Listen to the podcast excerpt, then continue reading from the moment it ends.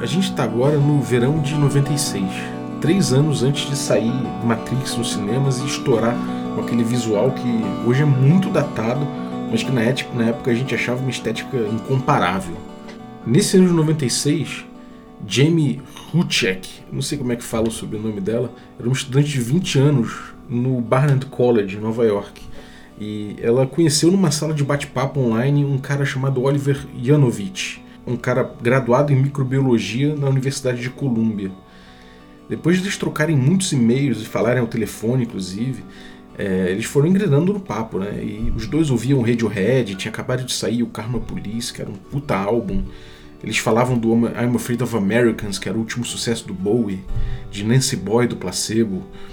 A Jamie curtia Natalie Imbruglia, que tinha acabado de estourar com Torn, que é uma música muito famosa, né? Acho que é até hoje e o Oliver curtia Deftones, que era uma banda que tinha acabado de aparecer.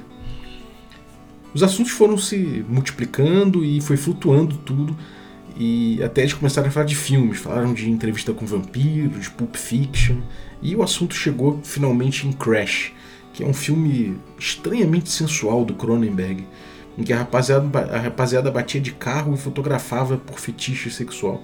Eventualmente, a galera trepava nos carros destruídos e retorcidos ali mesmo, e aquilo formava um submundo que explorava esse tipo de, de loucura.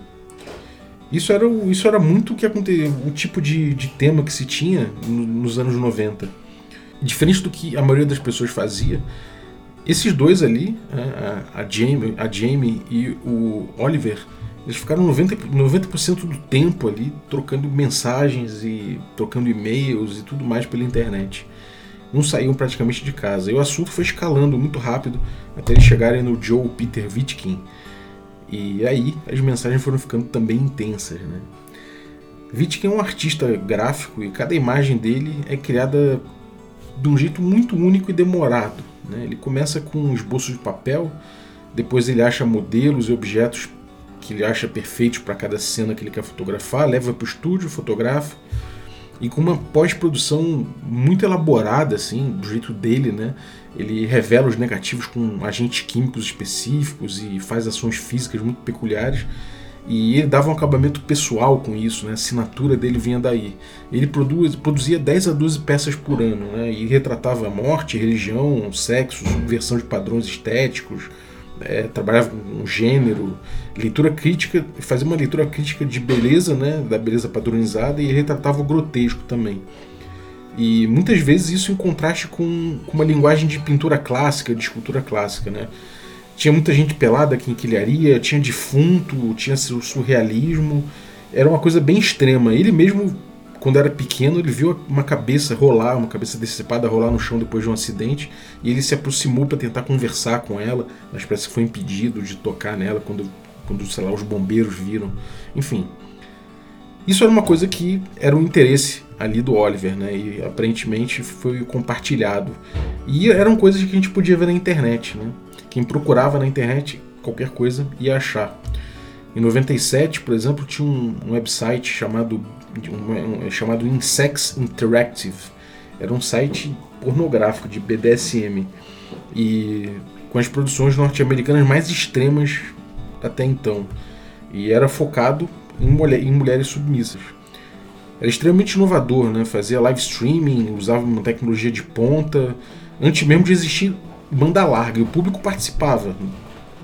Em 2006, ele fechou por pressão do, do, dos conservadores né, no, no, Congresso, mas ele deixou sua história lá. Ele tinha de tudo: bondage, metal bondage, flogging, whipping, needle play, intimidação, tease and denial, asfixia, asfixia, gagging, humilhação, estimulação elétrica, interrogatório, roleplay de animal humano, enemas, crucificação, tortura com água e tudo, né? Não era tortura só, é tortura com água, uma coisa específica. Enfim, mas tinha tal da palavra de segurança, né? Se você levantasse a palavra de segurança, tudo parava ali na, na, frente das câmeras mesmo. E a maioria das mulheres que trabalhava lá não eram atrizes, pornô nem nada disso, era gente que, é, que, que, que, via anúncio né, no jornal, via anúncio naquele Craigslist e que ia voluntariamente para lá. Às vezes porque, muitas vezes porque precisava de dinheiro, né? E, e as atrizes pornôs não faziam aquilo porque deixavam marcas, elas não conseguiam gravar novamente. É, e é isso, né? Esse tipo de coisa é o tipo de coisa que você encontrava desde, desde o início da internet.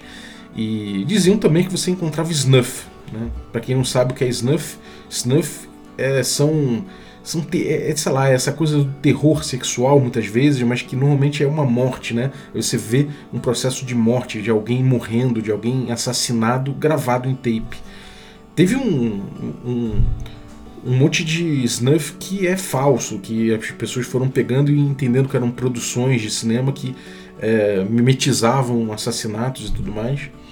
Mas enfim, tem gente que diz que via, que se via também snuff facilmente na internet. Quer dizer, facilmente provavelmente não seria, mas que se conseguia acesso a snuff. E o tema estava em alta, né? Teve The Brave, um filme com Johnny Depp em 99 e depois viria o 8mm ainda uns anos depois com Nicolas Cage que fez bastante sucesso também a partir de um filme espanhol que retrata a mesma coisa.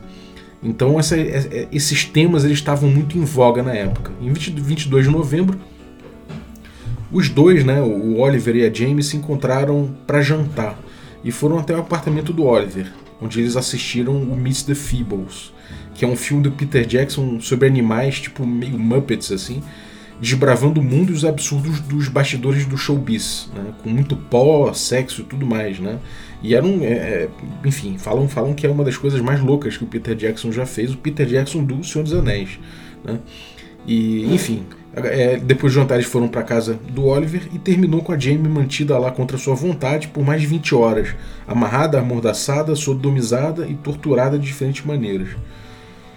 Os dois trocaram e-mails depois desse evento. A Jamie teria dito que estava toda marcada e machucada, mental e fisicamente, mas que nunca teve tão feliz de estar viva e que o gosto disso é tão poderoso, delicioso, mas ao mesmo tempo nauseante, que é mais ou menos uma frase que você lê no Naked Lunch, que é um livro do William Burroughs, filmado também pelo Cronenberg, que é o cara que fez o Crash.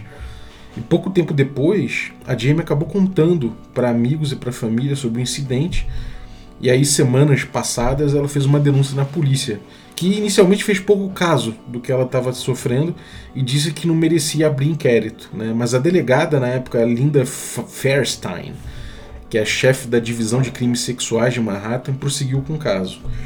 Depois de um júri de seis dias, o Jovanovic foi condenado a 15 anos por sequestro, abuso sexual e agressão. Enquanto isso, a mídia moía a história e fazia render, ganhando bastante mídia né? E na ocasião levantando muita polêmica. A avó da menina, uma tal de Faye Webster, ela foi à TV dizer que a Jamie era loroteira e que, o, e que o caso com o rapaz devia ser mais uma das invenções que ela tinha feito, é, porque ela já tinha feito acusações falsas antes. E aí descreveu como a neta uma pessoa fria, calculista e que já tinha aprontado muito no passado que chegou no limite. Então ela resolveu abrir o bico. Em 99 tem um apelo na justiça e o Oliver fica solto, com a defesa alegando que uma parte importante da troca de e-mails foi sonegada no processo, né, que não foi incluso no, nos autos do processo um pedaço importante ali do que eles estavam dialogando, né, quando eles estavam trocando mensagens, e que essas mensagens revelariam a intimidade dos dois das práticas deles, né, com consentimento da menina evidente segundo quem, quem segundo o, a defesa do Oliver. É, bom, parece que de fato ela se descrevia como uma submissa, audaciosa e que era uma escrava do seu namorado sadomasoquista. Oliver foi solto e concluiu seu doutorado em microbiologia com honras. Mais tarde, ele ainda processou o estado de Nova York por ter sua reputação ferida nas falsas acusações, trazendo acusações também sobre a Linda Fairstein, falando que ela, ela se tornou milionária com seus livros sobre crimes e que seu desejo de prosseguir com o caso dele foi, inicialmente foi para obter material para que ela escrevesse, inspiração para que ela escrevesse, mas ele perdeu o processo. E muito se discutiu, muito se discute, na verdade, até, até onde uma pessoa pode abrir mão da sua própria integridade física em práticas, por exemplo, como essa de BDSM, e o quanto ela não poderia apenas mais tarde ter se dado conta dos abusos, né? Como é muito comum, a pessoa, a pessoa abusada às vezes se dá conta depois que ela está sendo abusada, né? E depois mesmo de ter passado os e-mails falando com ele. E que o consentimento ele pode ser viciado por diversos fenômenos psicológicos e gatilhos de fragilidade. No mesmo ano, em 97, em que em que todo esse rolo esquentava, a White Wolf lançou um livro chamado Goals Fatal Addiction, um dos produtos que chamava que do, do, que eles chamavam de ano do aliado, né, o Year of the Ally. E esse é um source source book, né, um livro suplemento, né, um suplementar devotado à figura dos carniçais, essas figuras que sentem um gostinho de poder e da imortalidade dos vampiros e que ficam viciados no sangue cainita. E aí eles se submetem a uma série de abusos e eventualmente é, eles empreendem uma luta por vingança e autonomia de seus senhores. Vamos falar de Ghost Fatal Addiction. Ei, ei, ei, ei, quer café? Café com Dungeon! Bom dia, amigos do Regra da Casa. Estamos aqui para mais um Café com Dungeon na sua manhã com muito RPG. Meu nome é Rafael Balbi e hoje eu estou aqui bebendo meu café Ovelha Negra tranquilamente. Muito gostoso, inclusive, acabei de moer, o cheiro está incrível. Eu estou bebendo esse café enquanto vejo a internet aqui dos anos 90 e suas bizarrices, suas seus gifs animados aqui de caveira, de bebê dançando e de homens trabalhando. é, bom, a gente vai falar hoje de um produto dos anos 90 aí, como eu falei, que é o Ghost Fatal Addiction, que é um material de vampiro à máscara que, cara, é, é muito controverso em muitos pontos e que tra traz um, uma, uma, jogabilidade interessante para o mundo, mundo das trevas, apesar de todas as polêmicas. Bom, vou abordar esse tipo de coisa, vou abordar todas essas polêmicas e, e, inclusive, me posicionar em relação a isso. Né? E, bom, a gente vai ver como é que é esse material, mas antes eu gostaria de lembrar que você pode tomar esse café Ovelha Negra como eu, de manhã aqui, aproveitando os gostos peculiares de cada tipo desse café, né? Cada tipo vem de um pequeno produtor diferente. Então, se você quiser aproveitar o café Ovelha Negra como eu de manhã, usa aí o cupom Dungeon Crawl, tudo maiúsculo, lá no site ovelhanegracafés.com.br. Se você quiser um desconto melhor ainda, você pode se tornar um assinante do Café com Dungeon e me consultar que eu te passo um desconto especial.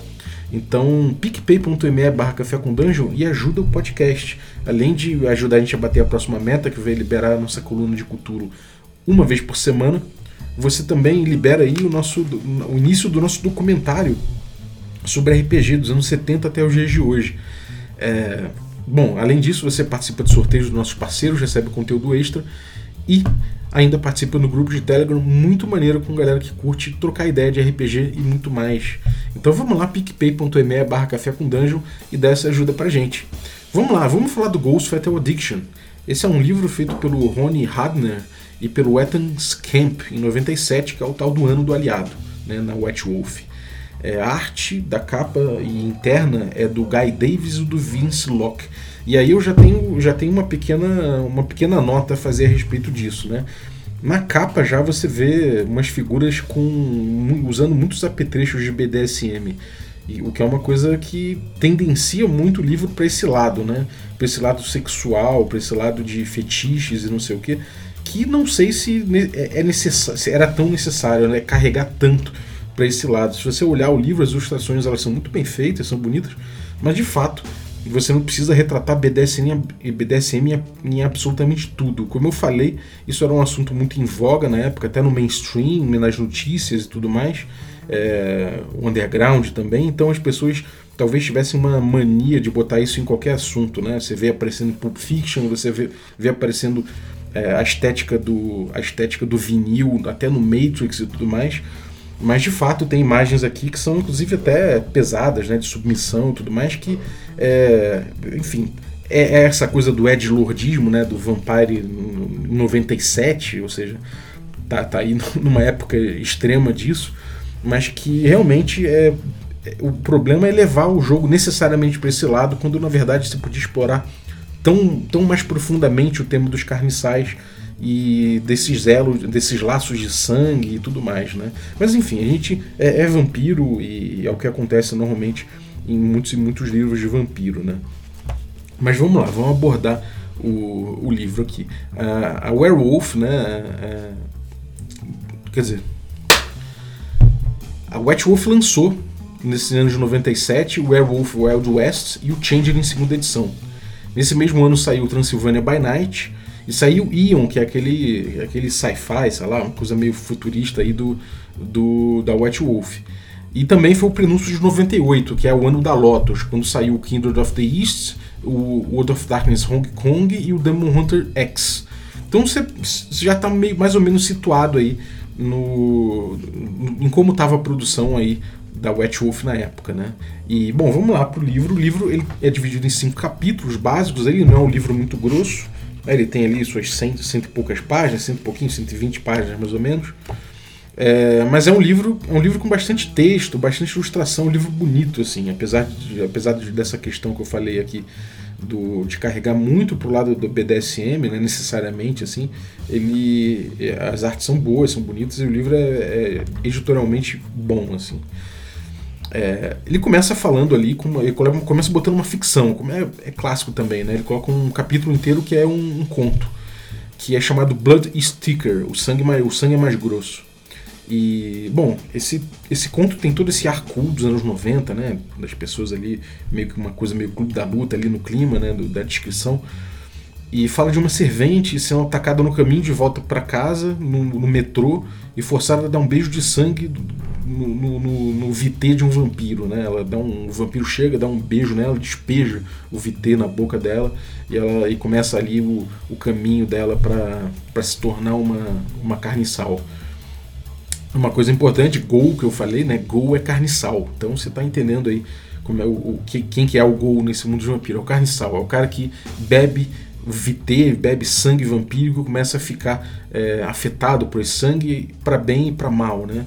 E essa agressão sobre a mulher se repete, né? Ela vai se acostumar, vai se viciar e vai lutar contra o vício nesse sangue, mas enfim, você já vê ali um tema, um tema sensível né, de, de estupro, de ataque em público aparecendo no livro. Né? O, o Vampire é um livro realmente. É, o Vampire tem livros que realmente, a gente olhando hoje em dia, eles não envelheceram bem. Né? Eles têm essa, essas questões aí que são delicadas de fato.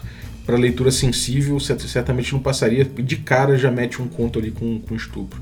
Enfim, é, mas o conto tem essa coisa toda, ele, ele tenta é, botar você no, no, clima, né? E de fato o, o, o, jogo ele avisa o tempo todo, ele vai abordar temas maduros e tudo mais, aborda quem quer, né? É, na teoria você, você foi avisado. E aí na, na, introdução você tem esse primeiro gostinho de como é, de como, de como é o, o, o esquema aí do carniçal, né?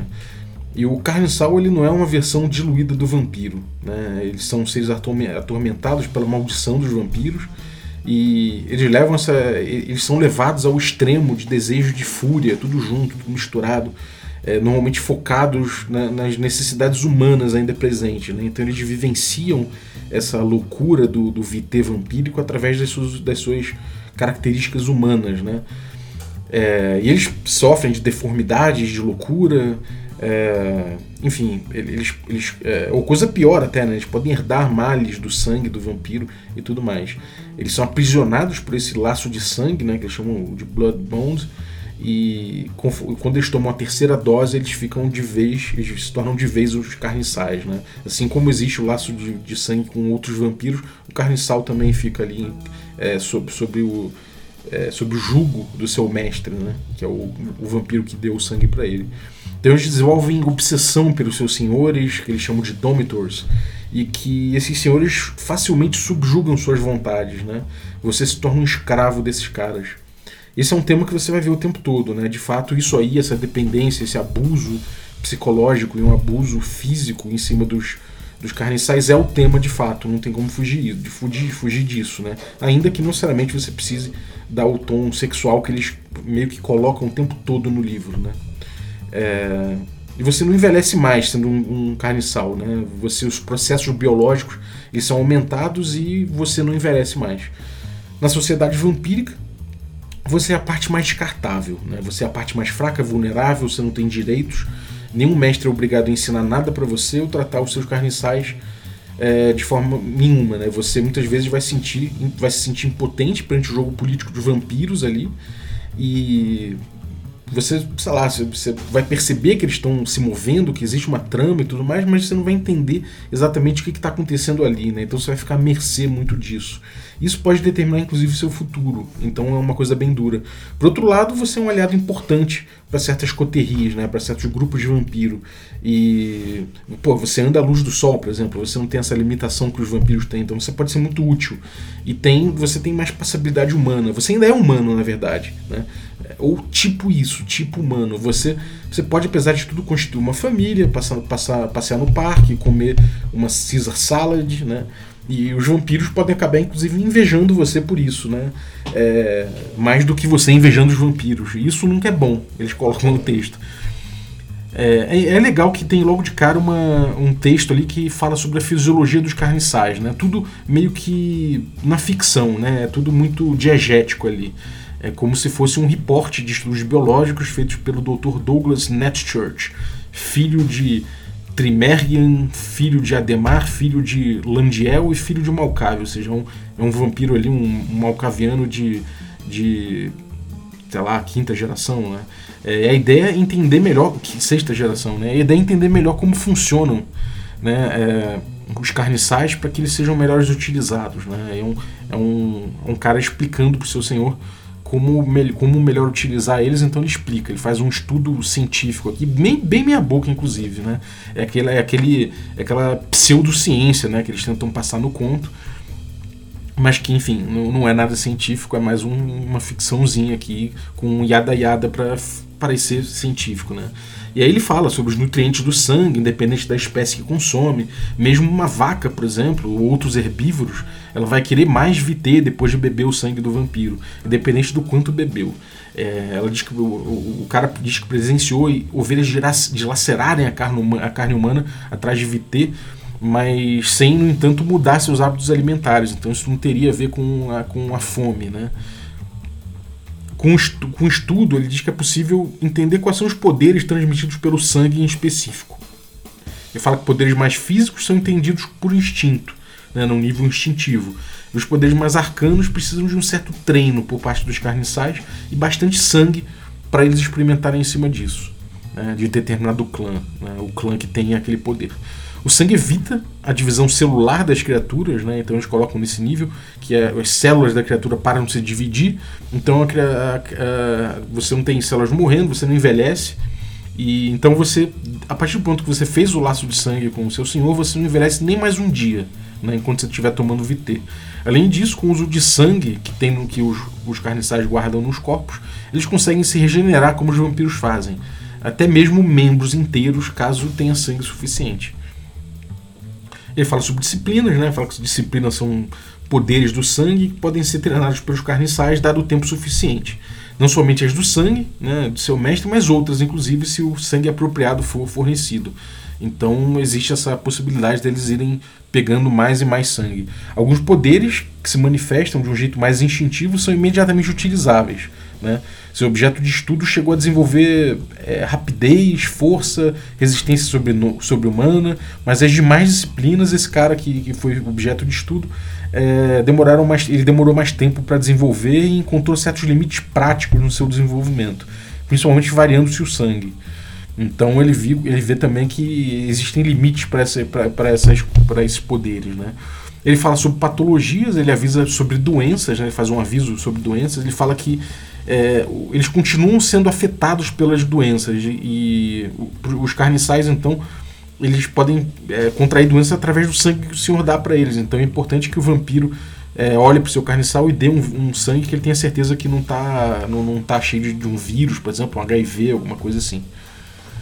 Ele fala sobre animais, ele fala que 5 quilos para baixo não, não rola muito bem, mas que de 5 quilos para cima eles começam a metabolizar o sangue do, do vampiro e aumentam cerca de 5% no tamanho deles, mas pode ficar ainda maior, principalmente os, os carniçais dos Tsimis e dos Nosferatos. Eles dizem que tem ratos, inclusive, dos, dos Nosferatos que triplicaram de tamanho ao longo do ano. E não adianta você estudar poder de sangue, é, é, eles, eles tentarem aprender, né, treinar poderes de sangue mais sofisticados do que esses que, que são os mais instintivos, não tem jeito. E aí ele dá uma explicação meio macarrônica ali de que isso é porque os vampiros são o ápice da evolução, então criaturas inferiores não, não chegam no mesmo nível. Totalmente pretenso, pretensa, pretensa ciência, né? Que não é. é. Aí tem a gravidez, eles falam de um caso que um carne, uma carniçal grávida tomando sangue suficiente, a criança também se torna um carniçal porque, enfim, passa ali pelo, pelo, pelo, pelo sistema né, da, da mãe e do filho. Mas como as células da criança param de se desenvolver quando elas se tornam carniçal, elas não envelhecem. Logo a criança não desenvolve, não cresce, mas também não morre dentro da mãe. A não ser que a mãe seja privada de VT e fique limpa e volta a se desenvolver. É, eles falam de, dos Revenants, né, que são os gols do Sabá e tal, falam de outras criaturas das trevas também. É, ele diz que não pode experimentar, ele não pôde experimentar em um lupino, né, mas ele testou num lobo, mas que, enfim, que não, não dá para saber exatamente como é que seria um lupino com, com sangue, sangue do vampiro. E os magos, eles conseguiam um voluntário, mas que eles, de certa forma, são humanos comuns, né? É, e aí, para todos os efeitos, eles, eles viram carniçais igualmente outros humanos comuns. Fala que fantasmas, ele até teria esperança de que, por, por suas formas ectoplásmicas, ele conseguisse experimentar isso, mas não, não conseguiu e não parecia fazer muito sentido. Depois você tem ali um estudo da Nancy O'Reilly, ou Reagan, sei lá, é uma PhD falando sobre as per perspectivas psicológicas do Gol. E ela fala que esse, esse processo de se tornar um carniçal é quase uma versão abreviada da puberdade. Né, que muitas doenças fisiológicas rápidas acontecem nesse momento, doenças não, desculpa, mudanças fisiológicas rápidas acontecem nesse momento, rola um desequilíbrio químico e tal, então que juntando isso, né, com muitos poderes dados sem consentimento para um senhor que é ao mesmo tempo um traidor e um salvador, né? Tipo aquele monstro que é um monstro, mas ele te dá o elixir da vida. Isso é uma figura que se assemelha à figura paterna, sabe? Essa coisa da família. Enfim, você tem junto com isso ali um, um, um fenômeno que lembra a adolescência na descrição dessa psicóloga, né? E que na terceira dose rola um apego emocional pesado do vampiro ao, ao, vampiro que deu o sangue até o clã dele, né? E isso eles dizem que aumenta os batimentos cardíacos, a respiração fica mais rápida, aumenta a libido, a secreção de testosterona e estrogênio, causados como efeitos psicossomáticos e que e, esses efeitos seriam nada mais do que isso, né? É, decorrências psicológicas ali desse, dessa, dessa transição do, do carniçal, né? Para se tornar um, um carniçal. E aí segue listando vários distúrbios, são até interessantes, né? Você pode, pode, pode é, iluminar para você uma questão de um NPC legal tudo mais. É, ou do teu personagem mesmo, se você fizer um carniçal, ele segue listando distúrbios que observou em determinados casos, né? Isso é interessante. Depois eles colocam de um jeito bem objetivo ali, hard and fast rules, né? Regras rápidas e, e, e duras, né? Diretas, assim. Fala sobre gols velhos, né? Carniçais velhos, que eles falam que se o cara viveu mais de 100 anos e, e, e aí, de, tipo, tá sendo mantido ali com sangue de vampiro. De repente ele perde esse VT, ele volta a envelhecer só que 10 vezes mais rápido, né? Então vamos supor, o cara parou nos 20 anos. E aí ele tá ali há, 100, há mais 80 anos tomando VT. De repente ele perde o VT, agora ele vai envelhecer muito rápido. Então para cada ano passa uma década depois que ele passou dos do se ele viveu mais de 100 anos e perdeu o sangue. Né? De repente ele vira pó. A textura que eles querem passar é essa e que você tem que ir desesperadamente por uma questão de vida ou morte. O que eu achei muito interessante. Isso é um, é um tema que justifica uma caça, um, um que justifica um carniçal caçar vampiros e enfim fazer da estripa coração para chegar no VT, né? E porém só que cada 100 anos que o vampiro, que o, o carniçal vive, ele ganha mais um na Blood Pool, né? Na, na pilha de sangue lá, no, no, é que é? Na, é, no, nos pontos de sangue que ele tem. E aí, ele, tipo, ele coloca aqui, ele usa o sangue, laços de sangue, regeneração, overdose. Ele, ele trata tudo isso de maneira mecânica, né? Como se usa o sangue para bombar os, os atributos, para recuperar é, regenerar certas coisas, laço de sangue, como é que acontece, overdose, é, de acordo com a estamina, né? Ele, você, você, você pode guardar o tanto de, de, de sangue em você de acordo com a sua estamina, quanto seu estômago aguenta, mas depois pode dar merda, você pode tomar dano, você pode alucinar, enfim. É uma coisa que você pode guardar um pouquinho mais do que você tem ali no seu, no seu, seus pontos de sangue, mas ao mesmo tempo pode dar merda, né? E aí fala também, tem sistema de como o vampiro se limpa, número de semanas que precisa para isso também depende da estamina. Enfim, ele traz sisteminhas para isso tudo, que eu acho, eu acho importante no, no, vampiro, né? Por mais que tenha essa coisa da regra de ouro, eu acho que é legal dar parâmetros para galera, para galera poder brincar em cima. Depois ele tem um documento aqui que é em cima de, dos carniçais contra o resto do mundo. E aqui é em cima daquela brincadeira que o vampiro costuma fazer muito bem, que é falar como um clã vê o outro, né, e tudo mais. Aqui, no caso, é uma transcrição achada num hotel, de uma fita, né, de uma fita cassete achada num hotel, de um ritual iniciativo ou alguma coisa assim, de um grupo chamado Underground Railroad, formado por carniçais que vivem sem os seus mestres e escaparam da submissão. Então eles falam da relação dos carniçais com os vampiros, com os clãs, com as seitas, e eles reconhecem a superioridade e o perigo dos vampiros, né? E que se eles quiserem conseguir o sangue desses caras, eles precisam conhecer suas fraquezas e suas forças. Então eles passam a analisar cada clã, cada a camarilha, o sabá, etc. Né? Da camarilha, eles falam que, bom, eles podem parecer bondo, bondosos inicialmente, né? E parecem se importar com, com lifestyle, é, em sustentar um estilo de vida mundano, pelo, pelo menos do, do, humano, né? Minimamente humano. É, mas se você. É, e, e, inclusive você mexer com mortais pega no código de conduta deles, né? E eles podem. É, eles podem dançar se eles mexerem contigo, porque afinal de contas você carniçar um humano também. Então no primeiro sinal de rebeldia da sua parte, vocês vão aparecer numa vala, né? Secos de sangue, porque afinal de contas eles não vão deixar que vocês quebrem a máscara, né? Então mostra que esses carniçais estão ligados da máscara. É, sobre os sabás, falam que esses caras são monstros selvagens, que eles não se importam de mostrar isso, que eles vão usar você como peões. E, e não quer dizer que eles sejam extremamente caóticos. E, e já perceberam que o sabá ele se organiza em algum nível, mas ele não precisa esconder sua monstruosidade e eles não escondem quanto que eles são extremamente descartáveis, né? Quanto os, os carniçais são extremamente descartáveis para essa organização. Então eles falam meio sabá é um mantenha-se longe o máximo possível. Aí começa a pegar os clãs, né? Eu vou pegar alguns clãs aqui que ele fala, os Bruhá, por exemplo, que os caras são igualitários, eles tentam te tratar bem e tal, mas basta um frenesi de bobeira ali que você morre, né? E você pode usar isso contra eles, é como chutar o saco num urso para atrair ele para uma emboscada. Se você terminar com todos os membros do corpo, pode ser que dê certo. Né? Então eles falam para você tratar o Bruhá dessa forma. Os setitas eles falam que pô, os setistas, os setistas têm tem muitos carniçais e muitos humanos em volta. E você pode até pensar que alguns desses humanos têm laço de sangue com eles porque são muito fiéis. Eles tratam nesse nível de rua, né? Uma coisa, uma coisa muito próxima, muito horizontal. Mas que, cara, não aceite comida desses caras, não, não aceite favores, porque senão você vai, ver, você vai se ver no meio da rede deles aí é difícil de escapar. Eles falam dos gangrel como animais solitários, né, e tudo mais, e justamente serem solitários é, é a fraqueza, mas são animais, né. Falam do Giovanni, são gananciosos por informação e dinheiro, que dá até para atrair eles para fora da família, da máfia ali e matar a distância, né? Você atrai eles com informação, com dinheiro e aproveita a distância e mata eles. Mas mata, captura, sei lá, tira o sangue deles, mas que é para você ter certeza de que esse Giovanni vai ser abatido. Que se ele voltar, amigo, fudeu. A máfia vai atrás de você. Depois ele fala dos La Sombra, que, que os, os, mais novos são metidos, eh, são, são meio metidos e tal, mas os Elders estão sempre três passos à frente, então cuidado com quem você vai mexer. E se você quer, quer, quer capturar esses caras, né, que é para você usar luz de todos os lados e não deixar sombras por perto. Sem sombras, ok? Eles até, eles até reafirmam isso. E fala para você não se aproximar. Para você arrebentar esse cara de longe e manter ele sempre iluminado se você quiser capturar o cara.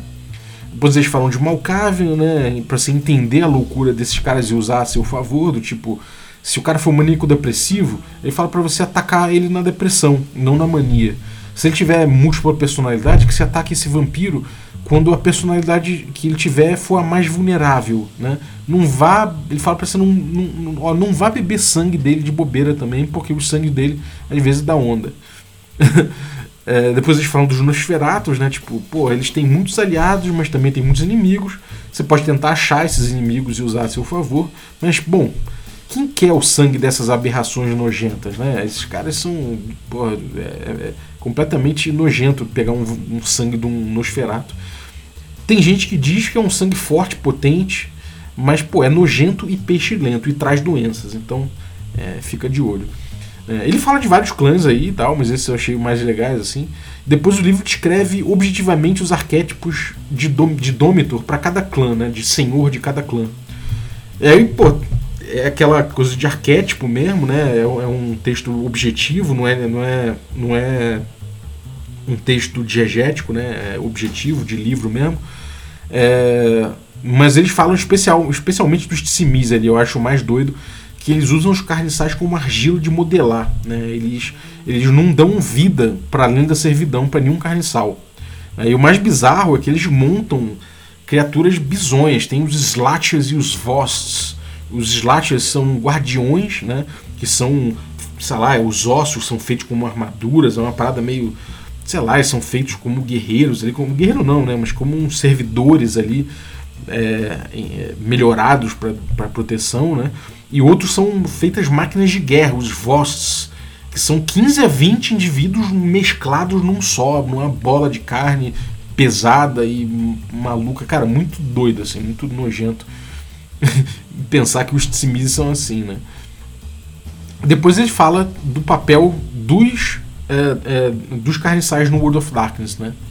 Aí ele fala que tem os vassalos, os, os que desempenham o papel de vassalos, e eles são o capangas, né? Eles podem ser os capangas ali do, dos vampiros. Eles podem ser os especialistas a serviço do vampiro. Por exemplo, você é o cara que resolve a contabilidade de dia da empresa lá do vampiro, sei lá, do, do, do vampiro lá do, dos. dos. sei lá, da galeria do toreador, sacou? Ou dos Ventru, enfim. Você é o cara que sai de manhã para resolver as coisas, ou você pode ser um cara que tem uma perícia específica, uma coisa que é importante para eles, eles usam você. É, pô, muito vampiro que é datado, né? Não, não, se atualizou na vida, então o cara usa um especialista desse. Você pode ser companheiro também. Né? Parece que o companheiro é o mais fácil, porque não, não é o capanga, não se mete na linha de frente, ele também não fica subserviente ali nas tarefas, fica no bem bom, mas, mas quando o vampiro vira para você para descontar, amigo, você vai sofrer. Aí você tem os, os, os carniçais independentes, né? Aí você tem os stalkers, que é quem fica atrás dos vampiros ali para tentar encontrar ali um vampiro para poder pegar o sangue, ou, enfim, tudo mais. Tem os brokers que, que negociam esse tipo de coisa, tenta arrumar soluções ali, pega informação, intel sobre os vampiros e tudo mais. Você tem os cultistas, que eles formam cultos em cima do, do sangue, em cima do VT, em cima dessas coisas, às vezes atrelados à, à cultura vampírica, né, mas sempre ali independentes. E você tem os pedantes, eles são utilizados às vezes para controlar outros carniçais, né? utilizados pelos vampiros até. E, mas no esquema freelancer. Paga sangue para esse cara que esse cara vai controlar os teus, os teus carniçais aí. Aí você tem os Revenants também. Os Revenants são do Sabá. E aí tem toda uma relação específica com o Sabá. aí. né? Aí ele fala também das atividades, algumas atividades, por exemplo, que acontecem ali com os carniçais. Ele fala de rinha de carniçal, que é muito feito pelos Bruhai Nosferato. E aí você pensa, né, cara, como é problemático já, né? Os, os, os carniçais ali em, completa, em completo abandono sendo colocados para rinha, né? Uma areninha ali para os dois. Tem um tal de pin the tail, que é uma atividade que são 15 minutos para fazer para os Tsimise moldarem aquele carniçal e fazer ele parecer, parecer o menos humano possível, né? Parece que outros clãs gostam de ver ali esse, esse horror acontecendo. Tem outra atividade que é o Frantic Frenzy, que é quem aguenta mais tempo antes de entrar em frenesi, né? Os próprios carniçais ficam se atiçando ali para ver quem fica mais tempo antes de entrar em frenesi. E você tem outras brincadeiras horrorosas ali, tipo algumas de natureza sexual, overdose de VT misturado com isso, né? Tortura psicológica por diversão. Aí, cara, realmente é o mundo dos horrores, é o circo dos horrores, né? É... Depois você tem as sociedades secretas dos gols né, com, tem aí várias, né, várias sociedades secretas e eles detalham um pouco isso, né, eles dão um exemplo aí dos Young Bloods, que é uma gangue de mercenários formada em 1994 que caçam vampiros e lupinos, viajando de moto de cidade em cidade, bancados pela Pentex. Isso é muito louco, né? E eles estão descritos ali no Midnight Circus, que é um suplemento também, que é bem interessante, inclusive. Enfim, depois eles te dão aí. É, eles te dão um, um capítulo aqui de criação de personagem, obviamente, que eles te dão um, alguns merits and flaws, né? Alguns, algumas vantagens e desvantagens, alguns talentos, alguns ante antecedentes para você jogar com um carniçal, né? E, e aí depois você tem ali é, você tem um capítulo de storytelling que ele dá é, dicas de tema para você usar como, como, como uma aventura de carniçais, né? Tipo guerra entre carniçais, guerra entre facções e tudo mais, como os, como os carniçais se, entram nisso.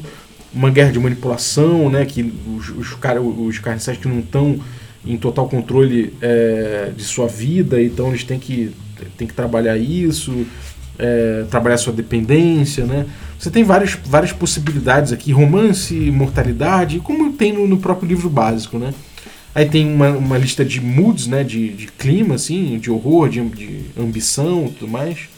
São dois pontos que eles colocam. É, eles falam do tipo de jogo que você pode fazer. Você pode fazer o troop play, né? Que é tipo derivado de Dwarves Mágica. Que cada um joga, um, um, jogador joga um vampiro, o outro joga um carniçal, né? E aí você faz umas missões, esse tipo de coisa. Mas também pode ter crônicas inteiras só de carniçal, que eu acho mais, mais legal daqui de você pegar, porque você luta contra esses filhos da puta desses, desses senhores, né, cara? Que aí é realmente você utilizar um, uma luta por poder. Você usar um vampiro pra, escrotar com os carniçais é uma, uma campanha, no mínimo, escrota, porque você já tem um poder, né? Você é o vampiro, pô. Então, eu acho muito mais legal você pegar aqui e ser o carniçal e lutar contra os contra esses, contra esses desgraçados abusadores, sacou? É, eles falam aqui dos, dos caras que não tem, não tem líderes, né, não tem mestres, dão uns exemplos aqui, inclusive, que eu acho muito interessante os exemplos que eles dão, são legais. Exemplos de conflitos, né, é, carniçais independentes contra, contra vampiros, vassalos contra vampiros, camarilha contra sabá, vassalos contra o sem mestre. É, e eles te dão uma luz assim pra você para você pensar isso, para você pensar como você pode botar isso no teu jogo. Dão vários templates também prontos, até daqueles VODs e dos Latias eles colocam alguns templates, são bichos parrudos realmente. Você tem carniçais, até animais aqui, como alligator, né, como crocodilos e não sei o que. É, macacos, né, gorilas e tudo mais, ratos imensos. Isso é bem legal que você pode usar como como criatura ali, né? De um, de um carniçal bem poderoso ali. Você pode usar isso como, como um desafio no teu jogo, né? E tem alguns plots que você pode utilizar também que eles colocam aqui. No fim, tem aqueles templates clássicos, né? Que você vê no, no fim de todo o livro de vampiro. Se você quiser, tá pronto para você usar isso aí jogando. Mas é isso, esse é o livro o Ghost Fatal Addiction, né? Ele é um livro que ele dá o tom completo aí do que, que são os carniçais no mundo dos vampiros. Eles eles têm esse, essa questão de super é, de, super sexualizar o conteúdo. Eu acho que realmente existem milhões de tipos de abuso né, que, que os vampiros provavelmente é, sobre isso. Me parece que é um, um, fetiche mais dos autores do que qualquer coisa, né? Mas que cabe também, né? Afinal de contas, é, um, é uma possibilidade aqui que, que, eles aventam e a linha de produtos é, é sempre assim. Nos anos 90, as coisas eram muito puxadas para esse lado. É, a minha crítica é essa, mas de qualquer forma o livro é bem trabalhado nesses pontos. E acho que assim, é um livro que envelheceu, envelheceu mal, é um retrato da época, né? É, uma, é que nem o Matrix, o Matrix que eu falei lá atrás, né? E, enfim, são questões que acho que são importantes de ser debatidas, né? Assim como o caso que a gente viu lá na introdução. Então, então é isso. Espero que vocês tenham curtido aí o, o episódio falando sobre Ghost Fatal Addiction. Em breve eu quero pegar um outro livro dos anos 90 do vampiro, que é o The Head Wizard's Handbook, que é o, o Sorcerer, que é para você jogar com magos, só que magos que não são despertos. Eles são magos que usam uma magia que está circunscrita à realidade. Então eles não extravasam, é muito menos poderoso do que os magos do Mago Ascensão, mas ainda assim eles conseguem fazer aí seus rituais e tem muita ideia legal no jogo, tem muita coisa legal para aproveitar aqui. Acho que de forma geral é, é, é, talvez seja o meu livro, meu livro de meu suplemento favorito de, de World of Darkness, né? Então é isso. Espero que tenha curtido. É, queria agradecer você que ficou aí ouvindo a gente até agora. Valeuzaço aí pela tua audiência. E queria agradecer também os nossos assinantes, a galera que torna possível essa aventura. Então, então muito obrigado aí a, Tatiane Rapanchuk pelo apoio e aos demais assinantes do Café Expresso. Muito obrigado aos assinantes Café com Creme também, dentre eles aí o Vasco José Santos Lima. Muito obrigado. E obrigado também aos nossos assinantes café gourmet. Então eles são o Erasmo Barros, Gilvan Gouveia, Ricardo Mate, Pati Brito, Adriel Lucas, Bruno Cobb, Diego Sextito, Rafa Cruz, Abílio Júnior, Denis Lima, Marcelo Pires Bentes, Jean Paz, Franciola Araújo, Rafael Caetano Mingorância, Rafael Garotti Rezende, Caio Messias, Pedro Cocola, Erasmo Barros, o Tito, o Marcos Paulo Ribeiro, o Germano Assis e o Rodeu de Lima Gonzalez. Galera, muitíssimo obrigado, um abraço e até a próxima.